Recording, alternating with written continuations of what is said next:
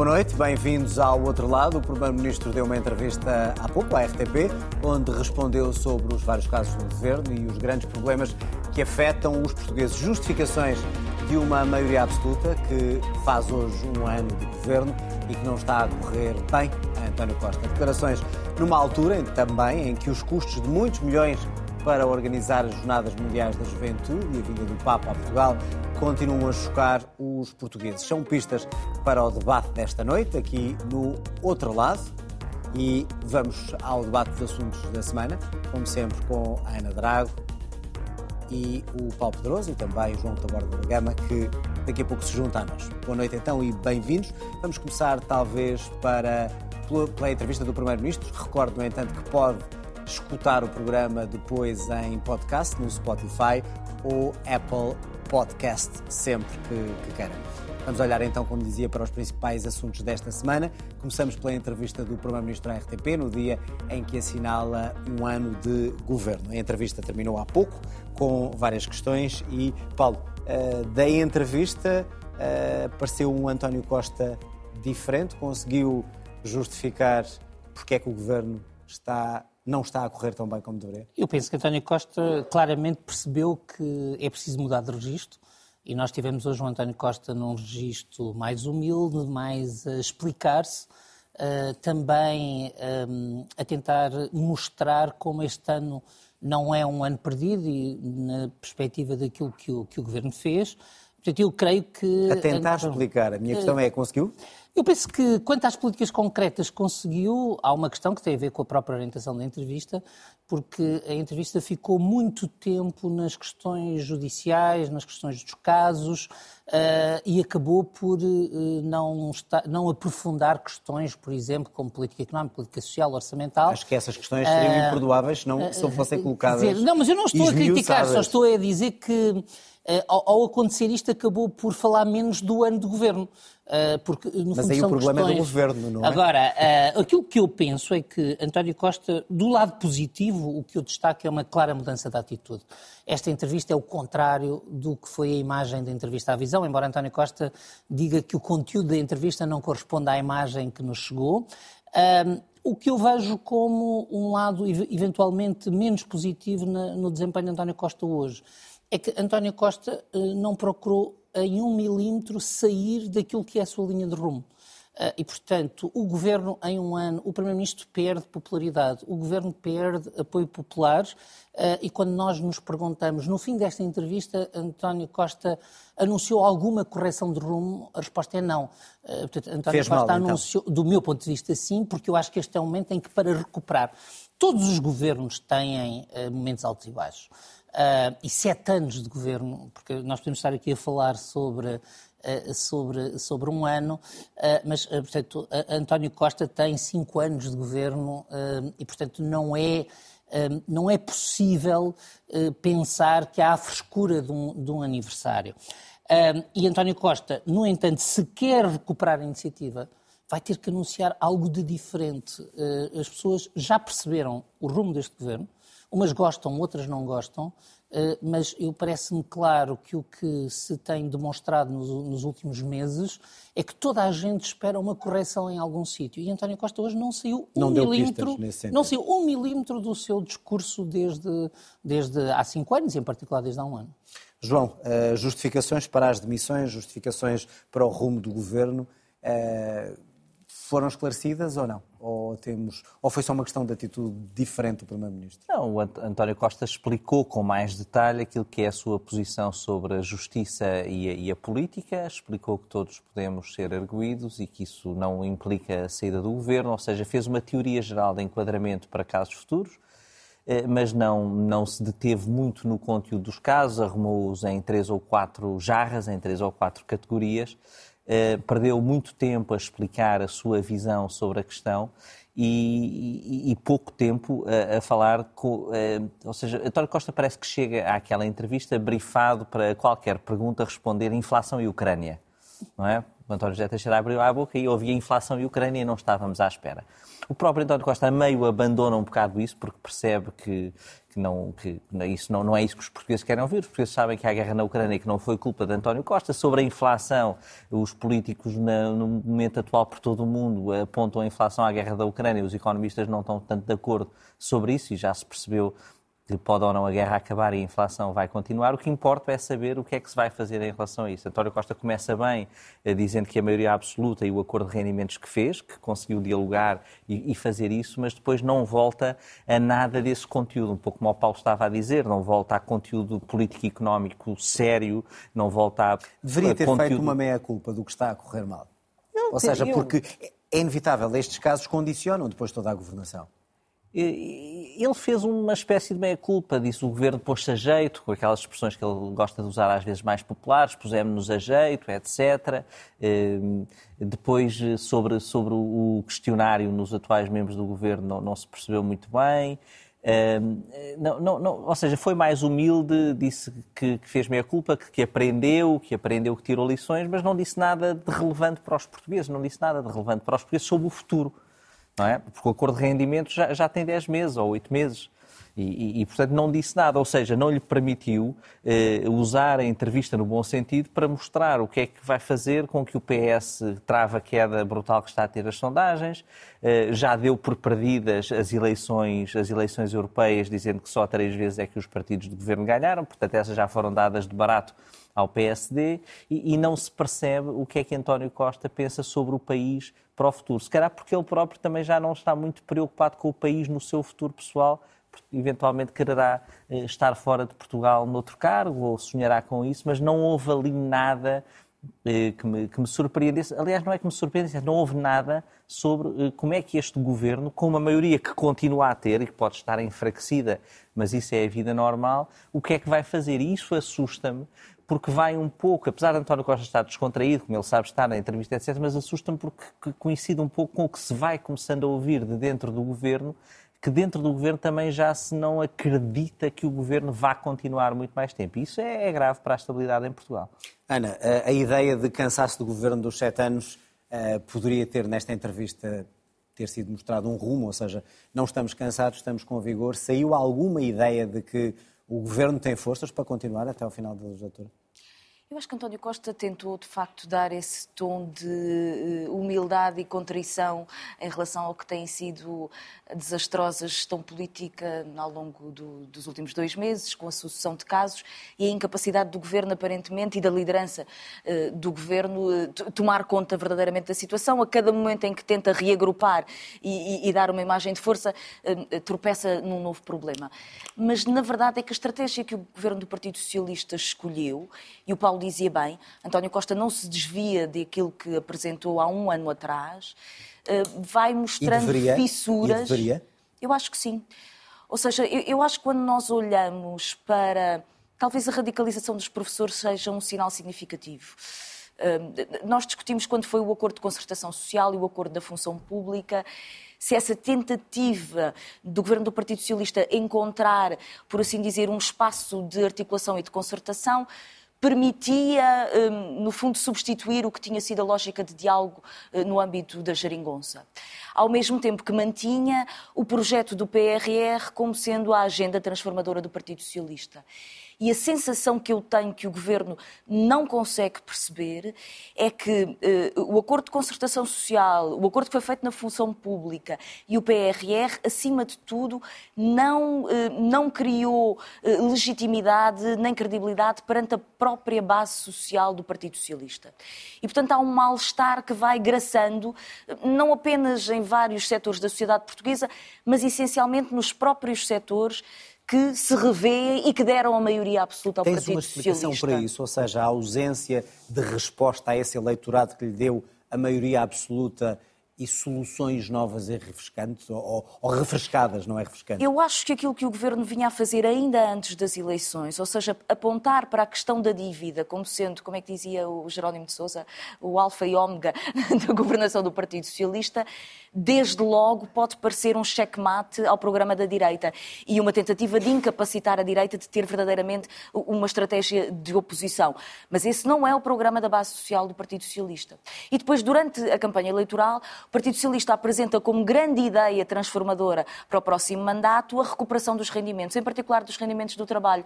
No primeiro embate, que foi o embate da inflação, ficou manifesto, quer no acordo social, quer no acordo da função pública, que para quem está no ativo, essa compensação ao nível salarial não é feita. E, portanto, quando António Costa, de novo nesta entrevista, vem dizer porque o salário médio está a subir e porque agora até 2026 o salário médio vai subir ainda mais, já ninguém acredita. E, portanto, há um mal-estar no centro-esquerda que António Costa quer representar, que eu acho que, que, se vai cavando e que, obviamente, com a sucessão de casos se vai tornando ainda mais eh, sentido. E, portanto, a sensação que eu tenho é que António Costa procurou a humildade na gestão dos casos e dos casinhos, mas verdadeiramente às questões fundamentais que ele próprio dizia que são as preocupações dos portugueses, o Governo não dá resposta. Não dá. Uma dessas questões é, obviamente, a, educação e a questão dos professores, que foi um dos temas uh, que várias vezes o António José Teixeira confrontou o Primeiro-Ministro. Um, esperávamos, talvez, sair dali alguma ideia. Uh, poderia, deveria ter utilizado a entrevista para isso. Uh, porque Podia. parece que não saiu nenhuma mensagem não, para desbloquear o impasse. Sobre este assunto, António Costa escolheu dizer duas coisas. Primeiro, e é verdade, o governo está a negociar apesar da greve, sendo que a tradição é de que quando há greves não se negocia é um facto, eh, e é um facto que também deve levar a refletir sobre porque é que o Governo está a fazer. Eh, basicamente porque o Governo percebeu o potencial de tensão social que estava uh, subjacente a esta desorganização, se quisermos, do, do protesto. E, em segundo lugar, repetiu aquilo que o Ministério da Educação tem vindo a dizer sobre os passos já dados na, na negociação. A mim parece-me claro que o Governo vai ter que escolher nas próximas semanas entre um ano letivo perdido, em cima dos dois anos de Covid, ou a mudança dos termos na sua proposta na negociação. Eu percebo a dificuldade, e António Costa voltou a dizê-la, porque há aqui um processo de carrossel. Se o governo abre uma exceção para uma carreira, a seguir virão os médicos, os enfermeiros e os técnicos superiores e virá, digamos, virá um conjunto de gente. Mas não creio que o governo possa pôr um dica ao descontentamento dos professores nesta fase. E, portanto, o governo tem que estar preparado para uh, ou uh, aceitar mudar os termos da negociação, como, aliás, a este respeito o próprio Presidente da República já, já colocou a questão em cima da mesa, e, portanto, discutir matérias que este governo se recusou a discutir desde 2015, uh, ah, o que, obviamente, exige uma correção, uma correção de rumo, ou perder o ano letivo. Uh, e quanto às matérias a discutir, há um dado que é claro: os problemas da carreira docente, os problemas dos professores não são iguais aos problemas das outras carreiras. Esta, uh, uh, quer dizer, não basta, um Primeiro-Ministro não pode simplesmente chegar e dizer eu estou solidário com as pessoas que ao fim de 20 anos não progrediram. As pessoas perguntam, ok, se está solidário, qual é a Porquê conclusão é que, que tira? Não é? E o Governo vai ter que tirar qualquer conclusão nas próximas semanas. João, surpreendeu-te a ausência de, uma, de um avanço em relação às pessoas deixar uma mensagem que geralmente uma entrevista é também aproveitada para isso? António Costa teve ali um papel, uma tentativa de um, de um papel de, de, explicação, de explicação do que estava a acontecer, de enquadramento, eh, de dizer que não que há dois tipos de, de protesto, que gosta mais de um do que do outro, que o protesto que não está a alterar a lei da greve. Que, era, que é a lei da greve mentiras, há, mínimos, há muitas há mentiras no processo. do processo. Isso eram recados, claramente, não sei para quem, mas muita gente terá enfiado a carapuça. Uh, e, e, depois diz, não fomos nós que congelámos, já descongelámos, há cinco anos que descongelamos. Mas as pessoas sabem isso. Isso é um bocadinho infantilizante até do processo de luta que está a acontecer, quer que nós concordemos ou não, não interessa. A, a relação com o processo eh, parece-me infantilizante e isso eh, não, deixar, não terá deixado os professores eh, contentes, porque eles já sabem isso, sabem isso na sua folha de vencimentos todos os meses. E, portanto, eh, não, não, não querem essa explicação, querem uma alteração. Agora, o facto de não o ter feito ali, ou é uma gestão estratégica do calendário, do calendário agora das negociações, ou então é porque ainda não tem ou porque não terá nada para apresentar. Ana, não terá nada para apresentar ou uh, estará também à espera do desgaste que esta luta dos professores pode, pode causar? Eu creio que sim, ou seja, creio que António Costa está à espera que com a, o alargamento do tempo das negociações que haja um cansaço que seja sentido pela classe e, portanto, uma dificuldade de mobilização. Um, e, portanto, vai dizendo que o Governo avançou uh, com propostas com que nunca tinha avançado antes e, portanto, com concessões uh, que nunca tinha avançado antes, nomeadamente a vinculação dos professores. Mas que, aquilo que se percebe do protesto dos professores, a utilização sucessiva da palavra respeito, eu acho que tem obviamente a ver com as condições da carreira, com as condições salariais, mas tem a ver com o reconhecimento simbólico também do papel dos professores no projeto educativo. E isso eu creio que é uma das maiores fragilidades do governo do Partido Socialista nas áreas dos serviços públicos, que é a ideia de que os problemas dos serviços públicos que são tidos com os trabalhadores dos serviços públicos são exclusivamente matérias do foro salarial, que são, em parte, mas que têm a ver com a própria qualificação do sistema. E, portanto, eu acho que o governo tem que ter aqui, assim, uma lógica de resposta àquilo que as pessoas percebem na sua prática cotidiana enquanto profissionais, de que há uma dificuldade em responder aos desafios na área da educação. E, portanto, as coisas têm que correr par a par. Tem que ser um projeto de revitalização da escola pública e do sistema educativo público e uma qualificação e um respeito simbólico Mas pela carreira as dos professores. ou a ausência delas é um sinal de quê? Em relação à questão dos professores? É um sinal de que Fernando Medina continua a dirigir as políticas de todos os ministérios. Ou seja, quando Fernando Medina diz estamos dispostos, sobre todas as matérias, a ter apoios pontuais, mas não a criar despesa estrutural, significa que todos os ministros que estão na mesa de negociação com trabalhadores e com sindicatos estão à espera que Fernando Medina enfim, ou António Costa mude de opinião. E, portanto, há sempre a sensação de que, na verdade, estas negociações com os ministros são um simulacro. E foi por isso que António Costa veio dizer que quem está na mesa das negociações é também ele próprio. Isso diz qualquer coisa sobre os resultados até agora. Bom, e isto, esta entrevista era uma altura em que se assinala hoje, precisamente, um ano de maioria absoluta. Eh, como o Paulo dizia, são sete anos de governo, mas é um ano de maioria absoluta e cada vez mais se levanta a questão este é um governo para durar ou não até ao final da legislatura? É curioso que é uma pergunta que se coloca ao Presidente da República, que tenta afastar o cenário, que alguma oposição aproveita, e hoje até o PCP falou nisso. É um governo para, uh, que pode correr o risco de não completar a legislatura com maioria absoluta? A chave para esta resposta reside em duas pessoas, o Primeiro-Ministro e o Presidente da República. Uh, o Presidente da República... E também na contestação e na forma não, como também, vai resolver não, os problemas. Na é? decisão. Este governo é muito improvável que caia no Parlamento. Eh, isso já sabemos. Um, pode cair uh, porque o Presidente da República usa o mesmo poder que, por exemplo, Jorge Sampaio usou face a Santana Lopes. Um, e uh, aquilo que a, que a, mim me parece é que o Presidente da República, uh, a certa altura, mudou a sua relação com o Governo e passou a colocar-se na perspectiva de um tutor do Governo e fixou-lhe objetivos. O Governo, neste momento, é um Governo que tem trabalho de casa tem objetivos na execução do PRR, tem objetivos uh, até de popularidade, embora não esteja, não esteja dito.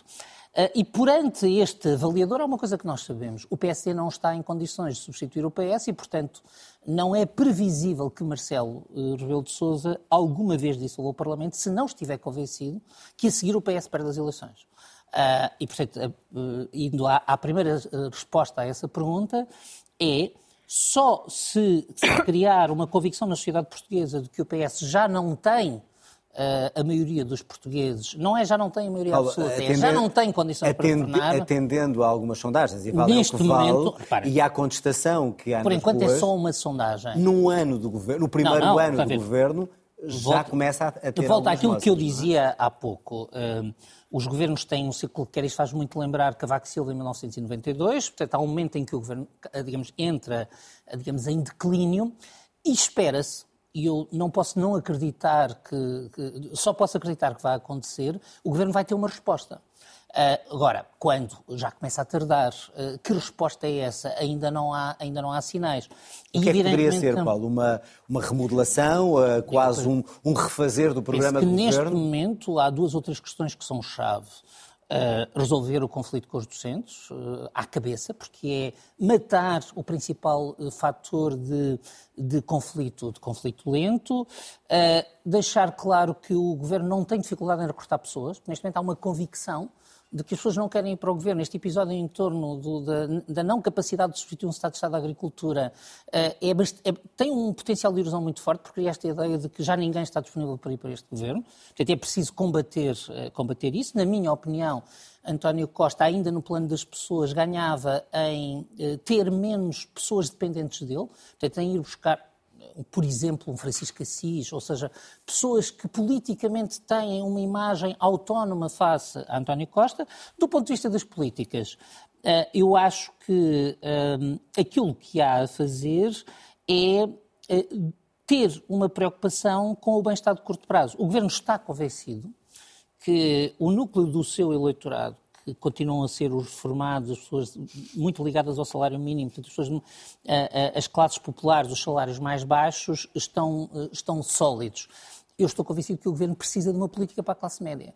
Uh, e é essa política que neste momento está a falhar, porque é, esta classe média. Nós começamos a ouvir todos os setores. Aquilo que nós ouvimos à nova bastonária da Ordem dos Advogados sobre. São coisas que nós já sabíamos. Mas de repente, na sociedade portuguesa, nós começamos a perceber que as classes médias estão esmagadas e não há uma resposta nem de longo prazo, nem de curto prazo, nem para as classes médias, nem para os jovens.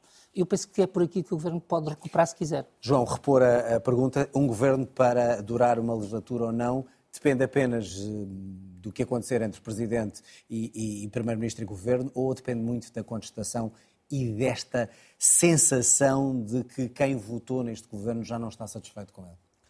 Bom, o, o, Governo tem 10 meses, não, nem sequer tem um ano, é menos 20%, e portanto não, é, já são, são meses de cão, não é? Cada mês vale, vale por dois ou por três.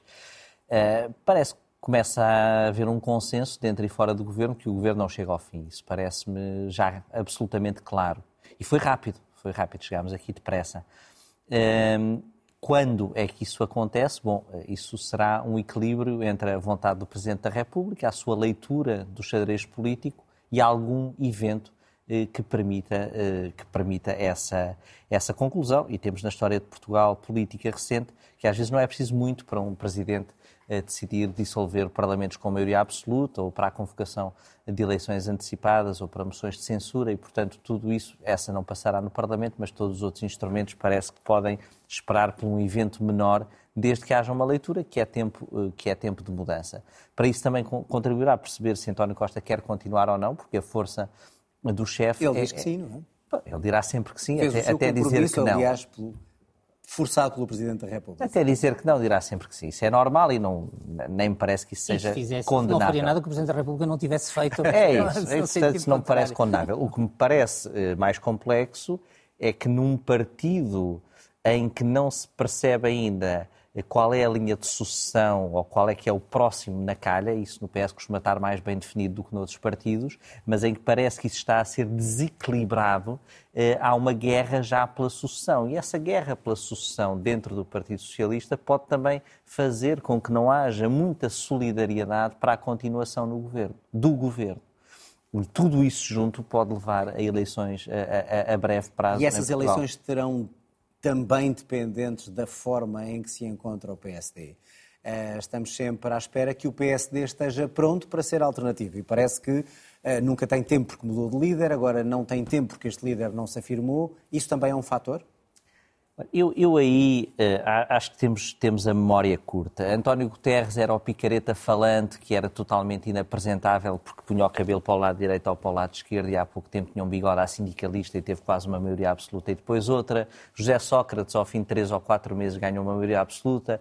Pedro Passos Coelho era um inexperiente da JS e ganha e ganha e consegue um governo de maioria, eh, de maioria absoluta. Eh, Durão Barroso tinha a pior imprensa possível e ganhou umas eleições. Então é uma falsa desculpa? Eu não acho que é uma falsa desculpa, acho que é uma leitura do cenário, mas líderes recentes e que atravessam o caminho das pedras da comunicação social, do eleitorado, dos seus próprios partidos, já provaram em Portugal que conseguem depois vitórias nas urnas e as coisas mudam rapidamente.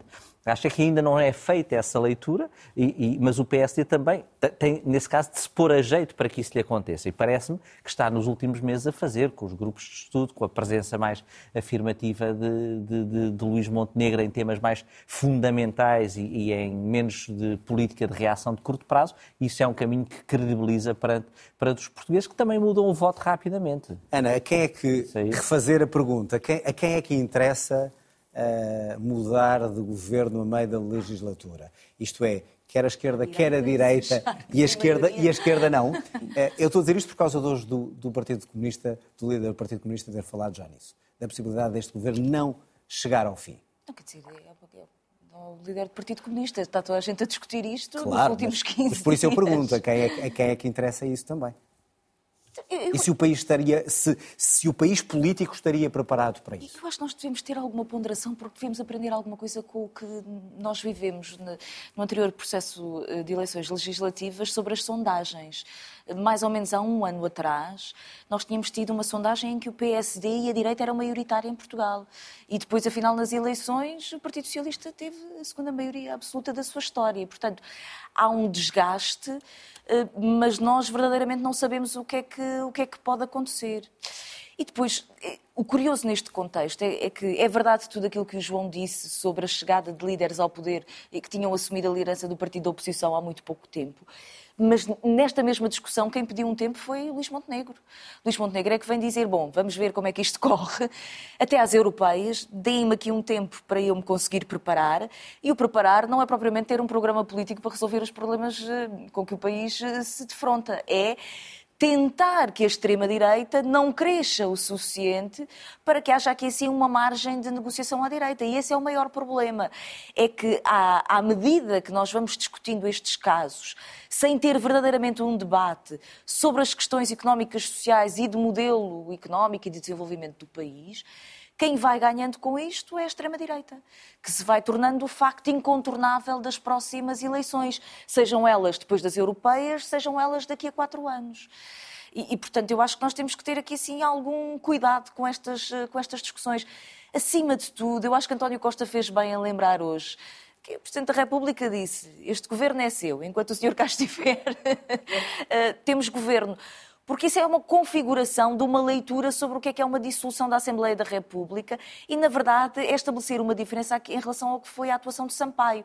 Sampaio dissolve a Assembleia da República com uma maioria de direita, porque o primeiro-ministro que estava à frente, além de acumular os casos e casinhos, não tinha ido a eleições. E, portanto, esta, apesar de tudo, é uma outra doutrina. A doutrina é que a maioria absoluta foi conquistada por António Costa. E António Costa, até agora, é verdade que tem que o dizer até ao dia em que se vai embora, mas até agora diz que está à frente do governo. E, portanto, eu acho que nós temos que ter alguma ponderação na leitura destas sondagens. Eu acho que há mal-estar social, há desgaste do governo, há falta de orientação política para responder aos problemas mas não estou certa que a própria direita esteja preparada para um processo eleitoral. E eu acho que o Presidente da República, tendo o defeito de falar todos os dias e dizer coisas que nem sempre conseguimos entender, tem essa percepção de que, hum, quer dizer, não é certo que o Partido Socialista, havendo eleições rapidamente, hum, perca essas eleições. E essa contestação social que estamos a assistir, agora são os professores, poderão ser, hoje já vimos a, a, insatisfação das forças de segurança, temos os agricultores na rua, poderá uh, ir crescendo. Até, até os reformados, que, que supostamente eram, eram, protegidos pelo governo, Daí criando aqui um pergunta, fosso geracional entre quem está no ativo e Daí a minha pergunta, e começo pelo, pelo Paulo, até que ponto é que a contestação social, da forma como está, e se for crescendo, uh, não poderá ser ela o motor e a maior oposição a que este governo consiga uh, vingar? A contestação social sabe-se sempre como é, que, como é que começa, não se sabe que dinâmica, que dinâmica vai ter. Atendendo neste momento que, já, há, que há uma contestação social também com grupos já, autónomos, com outro tipo de sindicatos, etc. Para já eu acho que uh, há um caso nos professores, não há ainda um caso na sociedade portuguesa. O que se passou com os pensionistas parece-me ser muito claramente o PCP a aquecer os motores. Uh, e, portanto, uh, é o movimento inspirado pela CGTP e pelo PCP que faz prova de vida.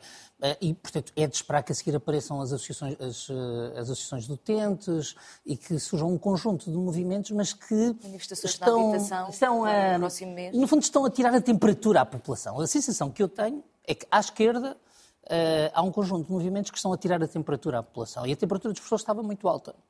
Mas até que ponto é se tirar a temperatura e Agora, se as coisas por enquanto não continuarem, está. poderá ou não, não forçar o governo a mudar claro de rumo ou cair até? Claro que pode, mas assim, eh, parece-me que António Costa não perdeu as suas competências de leitor da conjuntura. Eh, a mim parece-me que o que o governo neste momento tem é a ideia de que já não está com a ideia de que há uma bolha mediática, está com a ideia de que há descontentamentos localizados e que pode virar o resto da sociedade contra esses descontentamentos localizados. Há bocado o João falava do explicar. Eu acho que o António Costa não estava a explicar nada aos professores. O António Costa estava a tentar explicar aos portugueses que os professores não tinham razão. E, portanto, estava a tentar aqui fazer uma certa, uma certa divisão. Nós vemos isso. O governo Hoje, António Costa tentou explicar, se calhar, muito mais do que no último ano por, por completo. Se isto tiver sucesso, este tipo de agitação na rua não passa de um tipo de ruído que vai existir e que há sempre nas maiorias absolutas.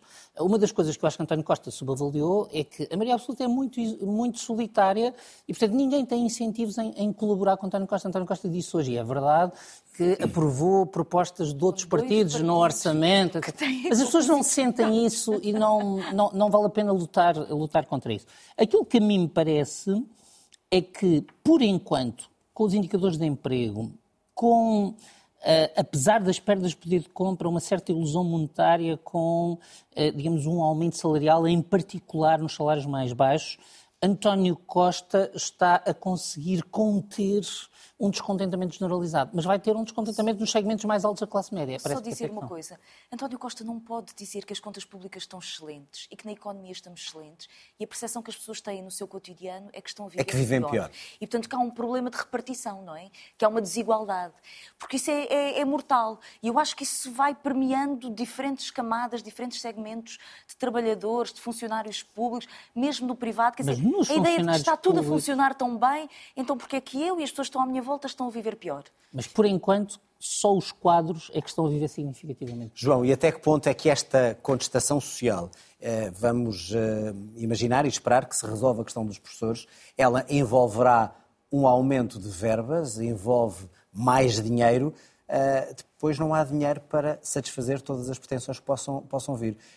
como é que se pode conter depois uma contestação social que pode ser contagiosa a outros setores? Não sei o que é que António Costa pensa fazer em relação aos professores. Eh, o PS anda zangado com os professores há muitos anos e não tem a certeza de que satisfazer os professores, que a sua reivindicação seja absolutamente justa.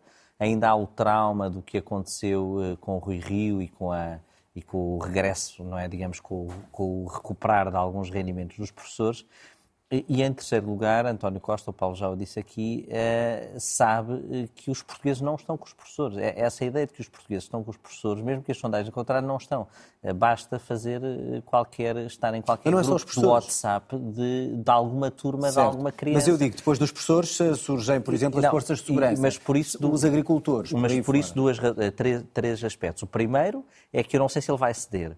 O segundo é que, em relação aos professores, os portugueses não estão com os professores, mas eles têm o poder de desorganizar a sua vida e, portanto, é preciso ter algum cuidado com isso. Noutras áreas, por razões conjunturais, ou por serem menos transversais, ou por até restrições legais à sua possibilidade de luta, não me parece que isso vá ocorrer e que vá haver esse, esse choque, esse contágio em cadeia para outras para outras classes, não é? Há Portanto, três a contestação grupos, social não terá força não é? suficiente. Camionistas, professores certo. e duas ou mais classes que põem em causa um governo. O resto podem demonstrar à vontade. É Nós vimos um bloqueio da ponte com camionistas, por exemplo. É, camionistas é o clássico exemplo. A malta dos carroceiros bem andaram aí vários anos à volta e outras, e outras os inspectores da PJ que são totalmente mal pagos e, e que, coitados por razões estatutárias e porque...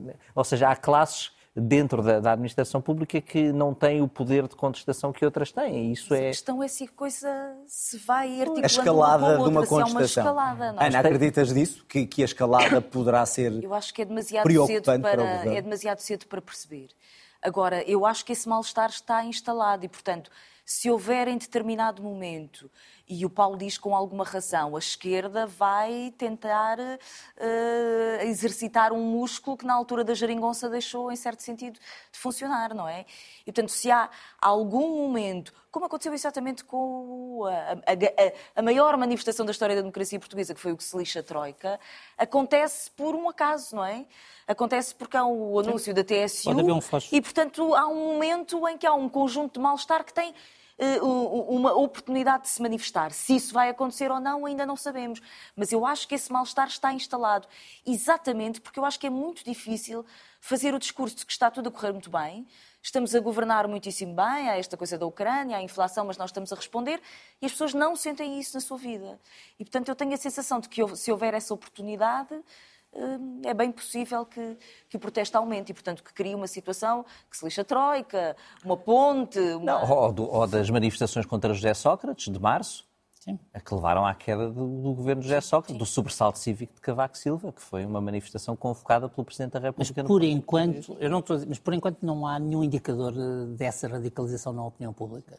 Eu acho que as pessoas estão um bocadinho desiludidas. É um bocadinho a crise dos sete anos. Um bocadinho ou muito O casamento dos portugueses com António Costa eh, está a passar a crise, eh, a crise dos sete anos, mas não estão nem uh, fartas ao ponto de já não conseguirem ouvir o governo, nem uh, a acreditar que há uma alternativa. Agora, a Ana tem razão num ponto. O governo pode dar pretextos, por exemplo. Vamos imaginar que o governo, esta comissão que está a discutir os fundos de financiamento da Segurança Social, vem com uma proposta de privatização da Segurança Social. É, é, o tipo de coisa que pode incendiar a opinião pública de um dia para o outro. Bom, vamos aguardar e ver o que é que, que, que, é que o governo vai fazer. O João acha que não. Eu só para, só para fecharmos bem assunto. a privatização. Só para fecharmos este assunto. Não, acho que são esse tipo de coisas que, translidas, eh, podem gerar, eh, podem gerar. Aliás, o descrédito deste governo começa com o corte nas pensões. Começa com a questão sobre É um grande erro de comunicação com o seu eleitorado. Muito é um bem, vamos e talvez de conteúdo. avançar para olhar para mais um tema, pelo menos. A Presidência da República, o Governo de Câmara de Lisboa, celebraram, como vimos, e enalteceram os benefícios de trazer as Jornadas Mundiais da Juventude para Portugal. Foi feito um plano, de acordo com o Vaticano, mas falou-se na altura pouco nos custos. Quando começaram a ser então revelados os muitos milhões necessários e, em particular, para a construção de apenas um palco para a missa papal, começa então a indignação. A semana passada, eh, uma indignação que acabou por ser geral e a troca de acusações. Até se mudaram os discursos de alguns políticos, porque começou, nas palavras de alguém, a doer. Agora doeu. Ou seja, doeu saber quanto é que os contribuintes vão pagar. O número magoou-me, como é óbvio, magoou a mim, magoou o Duarte e magoou-nos a todos, porque é o número que magoa. Porque nós vivemos um tempo em que todos sentimos as dificuldades. Ele próprio é o exemplo de uma forma de ser e de pensar que mesmo que não estivéssemos em guerra e mesmo que não estivéssemos na situação social em que nos encontramos, convida à simplicidade Certamente, certamente, certamente que na solução final que vier a ser encontrada para as várias cerimónias, porque há várias cerimónias em vários sítios, se procurará uma fórmula de uh, respeitar isso que é o pensamento do Papa. Aquilo que admito é que foi o primeiro político a referir o cuidado com os custos quando eu cheguei, e sabem que eu sou Presidente da Câmara há um ano, não é? E a minha preocupação foi limitar os custos. Fui eu que disse que a Câmara Municipal não pagaria mais de 35 milhões de euros. Aquilo que for a vontade do Sr. Presidente da República e da Igreja, eu farei. O Presidente da República claro. já lhe disse para fazer um altar mais pequeno. que for a uh, vontade do Sr. Presidente da República e da Igreja, eu aceitarei e farei e ajudarei. Agora, estamos a 182 186 dias. Presidente, Portanto, eu... aquilo que podemos fazer é melhorar, podemos rever o projeto, podemos ver o que quisermos, mas Admite tem que ser feito. Nós temos que fazer. Temos que fazer, faltam alguns meses e há uma fatura ou várias faturas a pagar. Ana, uh, o retorno pode compensar tão alto investimento? Uh, e consegue-se explicar a este país e a estas pessoas o que se vai gastar pensando que se pode receber duas ou três vezes? Eu acho que dizer, esta história mostra o mal-estar que as pessoas sentem quando entendem que há um volume significativo de fundos públicos que estão a ser utilizados sem que verdadeiramente haja um cuidado sobre eles. E, portanto, como nós já ouvimos a ideia de que uh, era necessário construir infraestruturas, isso já aconteceu com a Expo, uh, o Euro 2004, que são fundamentais e que permitem um retorno muito significativo. E, na verdade, no Euro nós temos essa história de quantos estádios foram abandonados. Eu acho que desta vez há uma indignação que se compreende. E depois há esta atuação do Presidente da Câmara Municipal de Lisboa, que em dois ou três dias conseguiu dizer coisas absolutamente contraditórias e umas desmentidas. Só ele ou o Presidente também? O Presidente protegeu-se, fez aquele arte que... Não sabia? Não sabia, não sabia. eh, já Carlos Moedas começou por dizer que nada estava feito e depois, rapidamente, percebeu-se que as coisas já, já vinham de trás. Depois veio dizer que tinha sido ele o primeiro a ter em conta os custos que iam existir para os contribuintes e para a Câmara Municipal de Lisboa e veio-se a saber que foi durante o mandato de Carlos Moedas que o palco onde, onde vai decorrer a cerimónia aumentou 2 milhões de euros. Eh, depois já veio dizer que afinal sabia que ia ser muito caro. E depois, no fim disto tudo, depois de todas as críticas que foram feitas a Fernando Medina sobre histórias anteriores, descobrimos que tudo isto foi feito por ajuste direto à Motem Gil. E portanto há um momento em que nós olhamos para esta história e pensamos. Ninguém sai bem. Ninguém, ninguém sabe bem, não sabe bem a Igreja, nem o Presidente da República, nem o Presidente da Câmara Municipal de Lisboa. E, e pensamos, seria absolutamente extraordinário se o país tivesse alguma infraestrutura onde um tipo de uh, cerimónia religiosa que possa acolher uh, largos milhares de peregrinos e que existisse nas imediações do aeroporto de Lisboa. E temos. e temos. Temos Fátima, e, portanto, aquilo que eu me pergunto é por que não ter utilizado essa infraestrutura, dotando-a da capacidade de vir a acolher mais gente? Não sabemos as exigências de do modo Vaticano, não sabemos as exigências a que a lógica de contenção de, para o erário público que é aplicada aos trabalhadores, ao Serviço Nacional de Saúde, eh, ao sistema educativo, aos apoios sociais, eh, fosse também aplicada Portanto, jornadas... Nada Sim, acho que tudo isto foi uma desgraça. Pensando eu que acho muito bem que o país acolha uma iniciativa deste género, acho sou absolutamente favorável e que haja fundos públicos, mas que no contexto em que estamos, que haja contenção, não é? João, retorno compensa tão alto investimento uh, ou não? Parece-me que está a ser ultimado um estudo pela Universidade de Lisboa, pelo CLI, e todos os estudos anteriores demonstram que há um alto retorno, termos em Portugal um milhão e meio de pessoas é, por, por, ordem das jornadas. E, portanto, isso parece que ninguém discute a parte económica de, de custo. Mas devia ser a, a, a, antes, não depois. Não, a priori, não a posteriori. Não, mas podia-se, ou seja, acho que... Não, parece não... que ninguém planeou. Não, não sei se ninguém planeou. Ou seja, aquilo que me parece é ninguém discute o custo-benefício económico. Isso parece-me que ninguém põe em causa porque é um evento fácil de medir, mais Mas do que um estádio que pergunta? fica. Vem mais gente porque o palco custa não, este valor já lá vou ao palco. Já absolutamente Pronto estonteante. Não, mas, não.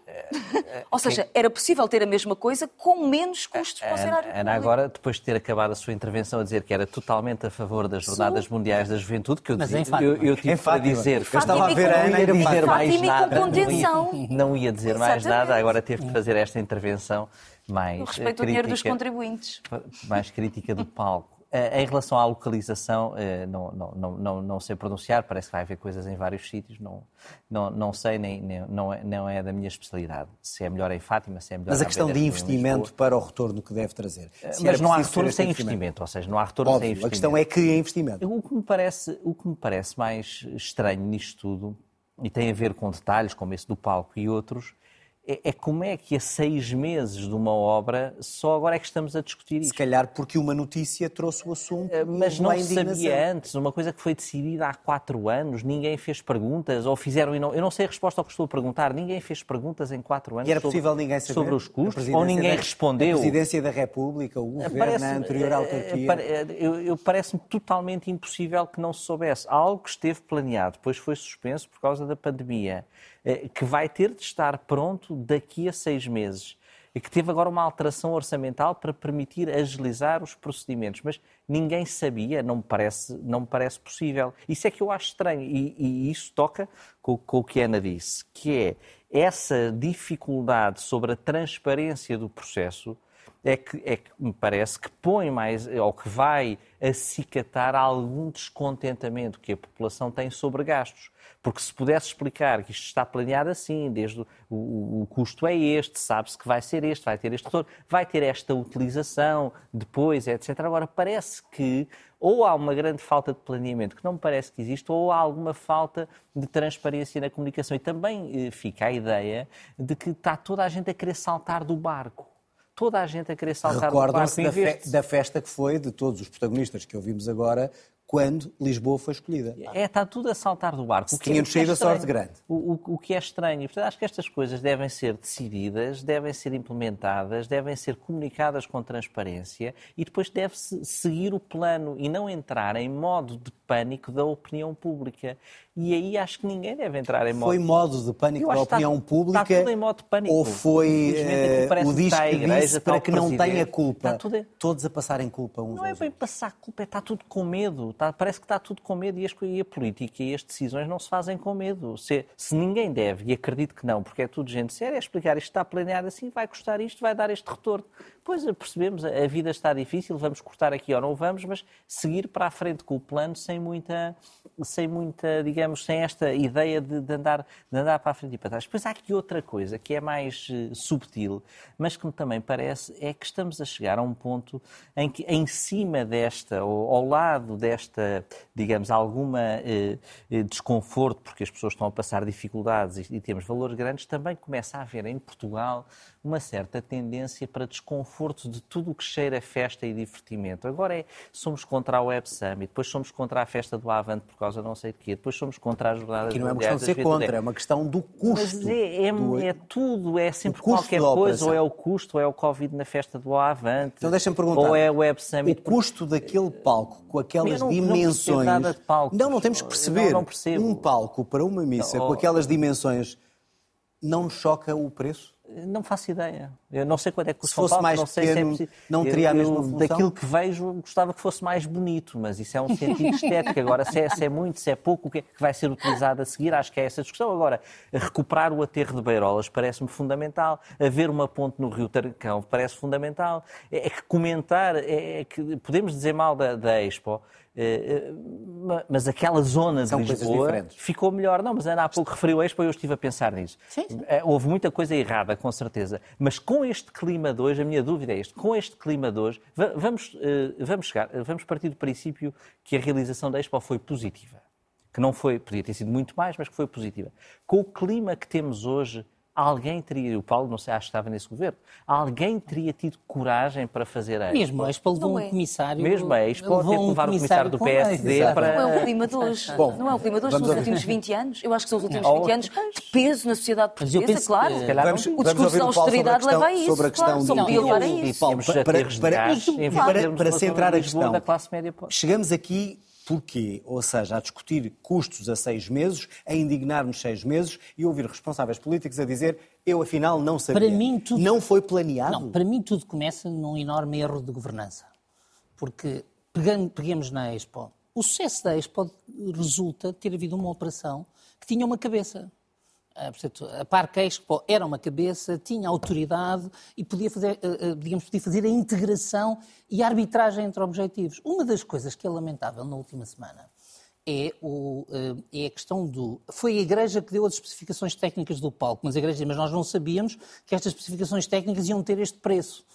Ora, este é um exemplo caricato do tipo de problema que num grande acontecimento não pode acontecer. E o que eu não sei eh, porque é que aconteceu e julgo que deveria ser apurado é porque é que nós temos a organizar este grande evento, que é um único, a Câmara de Louros, a Câmara Municipal de Lisboa e, o- e a CERU, eh, um serviço do governo, uma fundação da Igreja.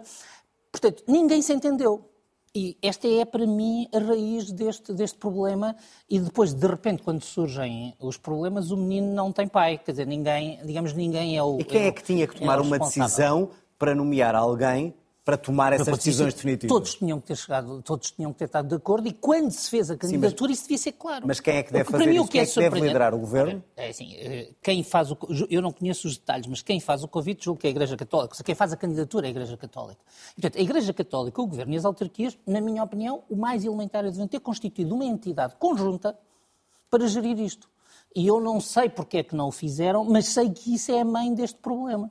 Porque diz, nós dizemos, nós não sabíamos do palco. E a Câmara de Lisboa diz, mas nós fizemos um- um- uma consulta a sete empresas e tivemos, eh, digamos, várias coisas, mas ninguém teve uma direção de comunicação. Portanto, qual é o orçamento global disto? Aparentemente, eh, eh, nós estamos a sete meses e ninguém fez um orçamento global de quanto vai custar as Jornadas Mundiais da, da, da Juventude. Eu tenho aqui um orçamento global. Mas é um aproxima- orçamento global por soma de Por parcelas. soma de parcelas. Portanto, E vamos ver- agora e que agora 160 milhões Sim, de e vamos euros. de parcela em parcela. E, portanto, última E ainda há estimativa ainda falta aí uh, o Sá Fernandes numa estrutura Sim. de acompanhamento. E, portanto, para mim, aquilo que, que, que mais me intriga é, depois da nossa experiência com a Expo, Uh, ninguém ter parado para pensar se devíamos fazer uma coisa parecida. E não é a Expo, é a Expo, é as iniciativas que com José Sócrates fizeram, portanto, aquelas mini Expos pelo país fora, uh, portanto, que foram processos de reabilitação. Porque a ideia de aproveitar um grande acontecimento para fazer reabilitação urbana, a mim parece-me saudável. E, portanto, eu, por exemplo, se me disserem assim, esqueçamos o palco, esta coisa custa 2 milhões, dura dois dias e vai para o lixo. E, portanto, ainda há de custar para mais 500 mil para desmontar. Ou fazemos uma coisa, custa o dobro e fica para 30 anos e é utilizada 100 vezes. Para mim, eu prefiro que, que, que custe o dobro. Obviamente que depois, como não sou especialista, começam aquelas perguntas. Em Portugal, quem é que vai fazer um espetáculo com 2 mil pessoas em palco? 5 mil metros quadrados. Começa a perguntar quem é, é que vem aí. Uh, portanto, e é esse tipo de coisas que a cabeça. E, portanto, uma das coisas que foi lamentável na última semana é que nem o Bispo Dom Américo, nem o Presidente da Câmara, o Governo aproveitou para ficar calado, nem o Presidente da República, ninguém falou com uma visão global do evento. Cada um esteve a falar da sua, da sua pequena fatia. Isso mostra o quê? Quando vimos estes responsáveis, desde a Presidência às autarquias, a dar o dito por não dito, para não mim, sabia, teria para sabido. Mim começa por mostrar uma degradação. Uma coisa que a Ana estuda é uma degradação da cultura de planeamento em Portugal. Exatamente. Portanto, começa, não eu a dizer portanto, por, porque há, é assim, há uma degradação da cultura de planeamento. E depois, como diz o João, uma desorientação, porque agora, de repente, todos criam os lucros, chamemos-lhe assim, os efeitos positivos deste acontecimento. Mas ninguém quer pagar o preço. E aí o Presidente da República, na minha opinião, foi responsável. Porque uh, o Presidente da República é quem lança tudo isto com a ideia de que, como se, voltamos ao princípio, como se não estivéssemos a falar de reabilitação urbana, não estivéssemos a falar de um projeto estruturante, estivéssemos a falar de um palco para um evento. Ah, e podem fazer um palco mais pequenino? Claro que podem. Um altarzinho. Podem fazer um altarzinho. é, Já é, para não falar do, do Parque Eduardo VII, que implicava é, retirar a, a fonte do cargaleiro e recolocar e destruir. Ainda temos Mas assim, uh, uh, parece-me que uh, esta, esta iniciativa já vai ficar para a história em Portugal como a iniciativa absoluta. de um total desplaneamento. Muito bem. Cá estaremos na próxima semana. Vamos terminar com o vídeo final que foi escolhido pela Ana Drago. Sensing your joy, your playlist shifts to your favorite song, sending chills up your spine as the music begins to play. You glance at the program running in the background on your computer screen and notice a now familiar sight that appears whenever you're overloaded with pleasure. Your theta brainwave activity decreasing in the temporal regions of your brain.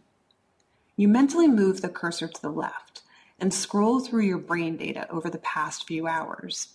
You can see your stress levels rising as the deadline to finish your memo approached, causing a peak in your beta brainwave activity right before an alert popped up telling you to take a brain break.